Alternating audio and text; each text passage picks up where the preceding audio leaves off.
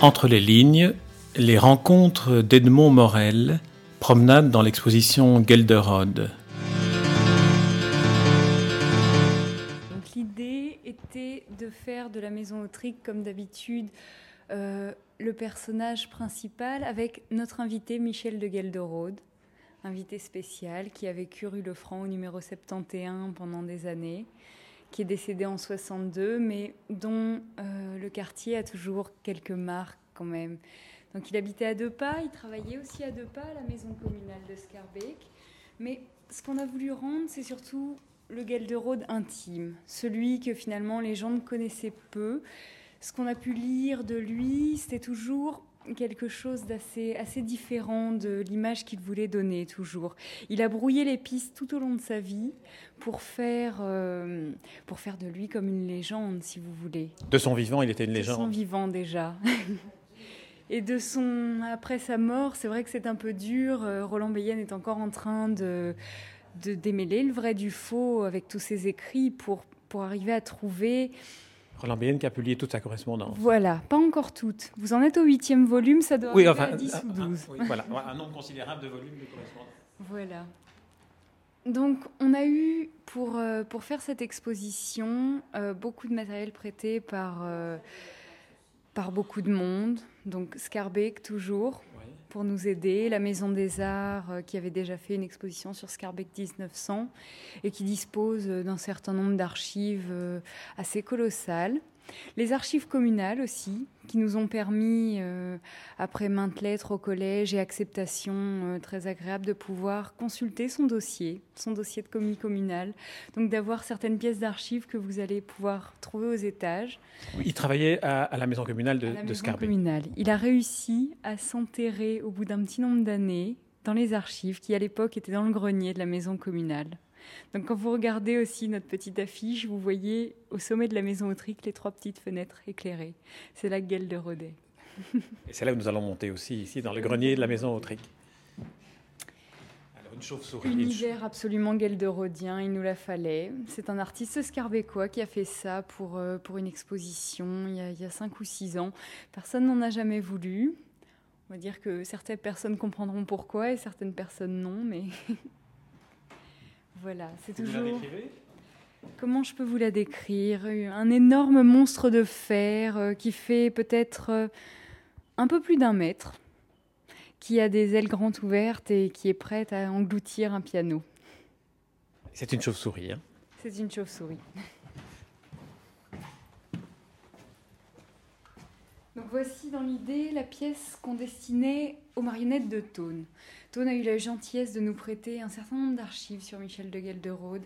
Alors il l'a connu personnellement avant sa mort, mais il a ouvert son théâtre, euh, donc le théâtre Tone 7, puisqu'il y a eu 5 ou 6 ans de battement, on ne savait pas s'il allait les réouvrir ou non.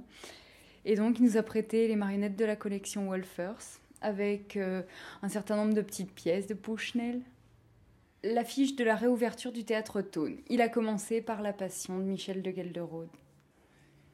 Voilà. On peut voir ici aussi un texte écrit par Michel de Gelderode pour Tone, Salut roi, incarnation des Marolles. Le texte s'appelait à l'origine Tone Rex Marolorum. Il avait gardé, euh, il avait conservé un titre latin.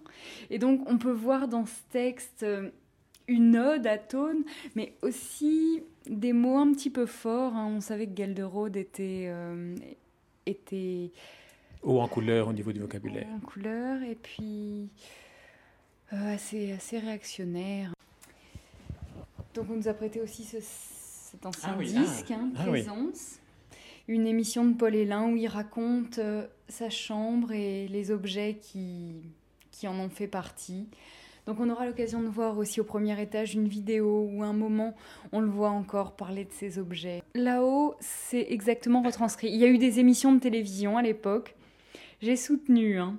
Ils étaient persuadés que c'était depuis 1960, donc vraiment à l'extrême mort de Gelderode, mais l'émission que vous allez voir en haut est de 1957. Voilà, une grande émission très longue avec euh, tournée dans un esprit un petit peu Bergman. Eh bien, on va aller voir, on va aller voir ça.